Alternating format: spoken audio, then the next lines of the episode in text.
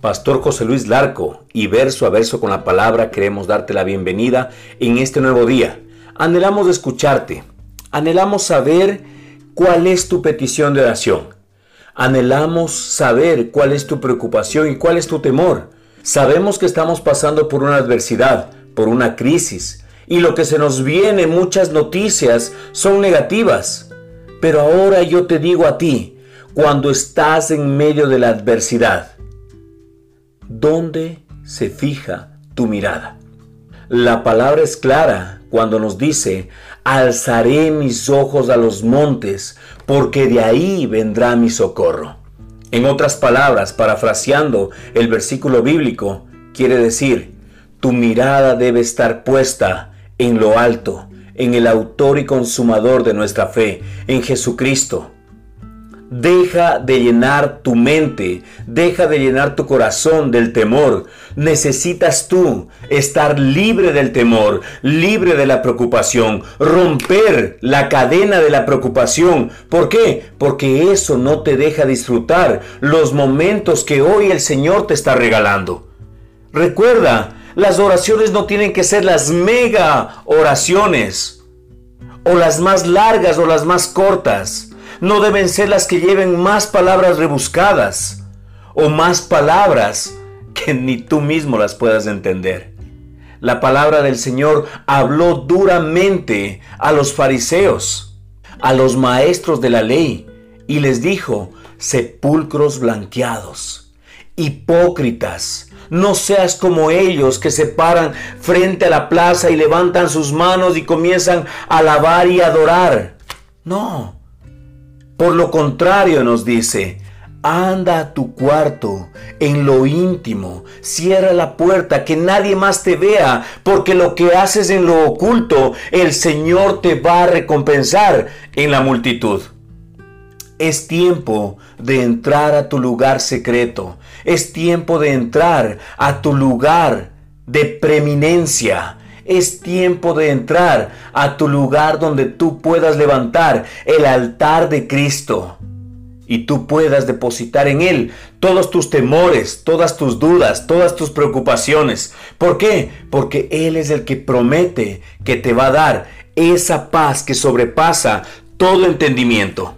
Y la palabra del Señor nos dice en Isaías 46, versículos 9 y 10, recuerden las cosas pasadas aquellas de antaño. Yo soy Dios y no hay ningún otro. Yo soy Dios y no hay nadie igual a mí.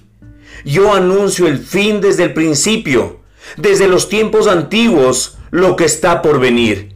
Yo digo, mi propósito se cumplirá y haré todo lo que yo deseo. El Señor tiene en su control toda nuestra vida el Señor tiene en sus manos. La promesa es que estamos en el hoyo y en el hueco de su mano y que no nos dejará caer. La palabra del Señor dice que ni un cabello de nuestra cabeza cae sin que Él lo autorice. Por eso en la palabra que acabamos de leer dice, yo anuncio el fin desde el principio, desde los tiempos antiguos, lo que está por venir. Yo digo, mi propósito se cumplirá.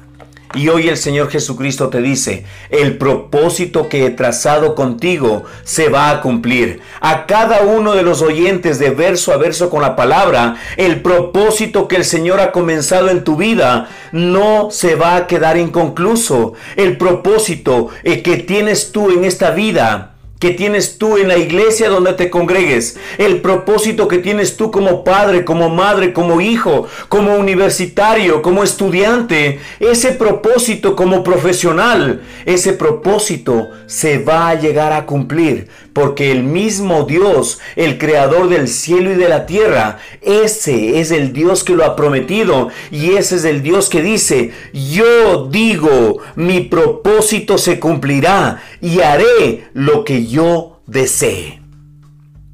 Oremos juntos en este tiempo. Dios altísimo, amado Salvador, bendito Redentor, no hay nadie como tú.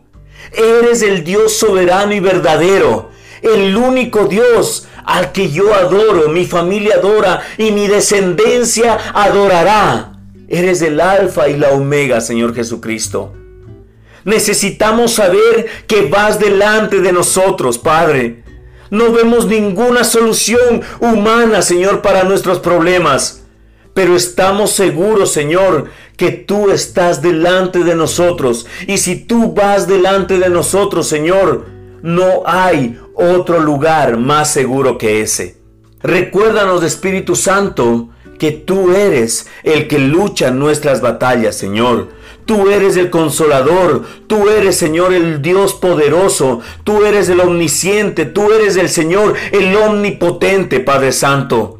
Nosotros oramos, Señor, para que en estos tiempos de adversidad tú permanezcas, Señor, cerca de nuestros familiares, de nuestras amistades, de nuestros amigos, de nuestros vecinos, Señor Jesucristo, de nuestros hijos. Hay hijos que están, Señor, en los hospitales. Oramos por cada uno de ellos, Señor Jesucristo, en este tiempo, Padre. Hay hijos que son enfermeras, hay hijos que son policías, que son militares, Señor, que son las personas que conducen las ambulancias. Espíritu Santo, oramos para que seas tú, Señor, un blindaje total con tu sangre alrededor de ellos, desde la cabeza hasta la planta de sus pies, Señor. Creemos firmemente, Señor, que su dolor es paralizante, Señor, pero tú eres más grande que cualquier circunstancia, Señor, que se presenten al frente de nosotros. Señor, gracias porque tu perfecta voluntad se está cumpliendo, Señor.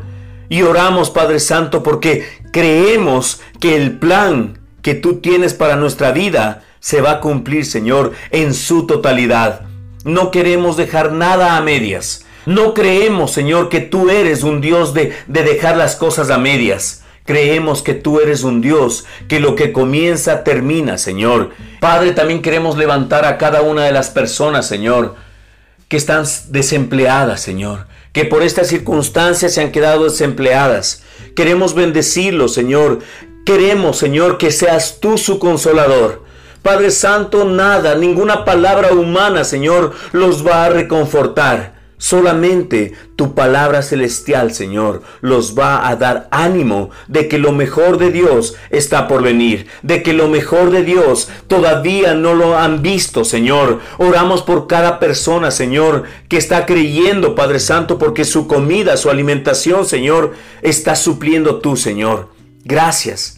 Gracias Padre Santo porque tú eres el Dios que llena a la cena, Señor. Tú eres el Dios, Señor, que llena las tinajas, Padre Santo. El aceite de Jesucristo todavía no ha cesado de llenar las vasijas, Padre. En el nombre de Cristo Jesús, Señor, creemos, Padre Santo, que tú inclinas tu oído para escuchar la oración de tus hijos. Todo esto te lo pedimos, Padre, en el nombre que es sobre todo nombre, en el nombre de Cristo Jesús. Amén.